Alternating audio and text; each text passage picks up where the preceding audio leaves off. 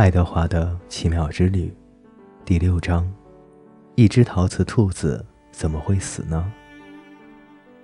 一只陶瓷兔子怎么会死呢？一只陶瓷兔子会淹死吗？我的帽子还戴在我的头上吗？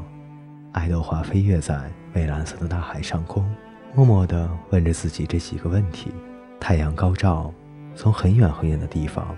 爱德华听见阿比林在呼唤着他的名字，爱德华，他喊道：“回来吧，回来！”真是蠢话，爱德华想。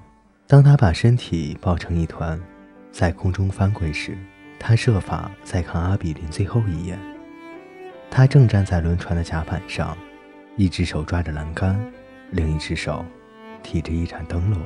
哦不，那是一个火球！不。爱德华意识到，阿比林手里拿着的是他的金怀表。他把它高高的举起，怀表上反射着太阳的光辉。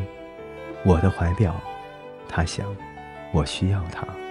接着，阿比林从他的视线中消失了。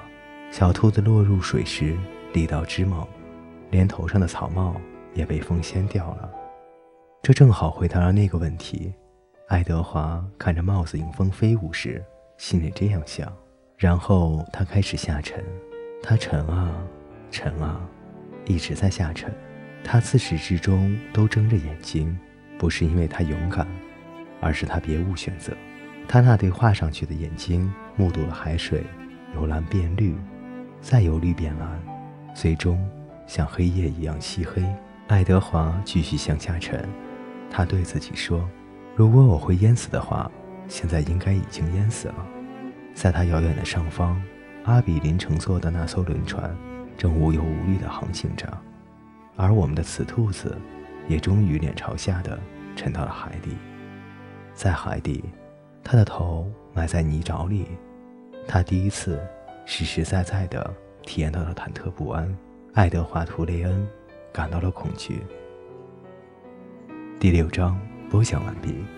欢迎您的继续守候与收听。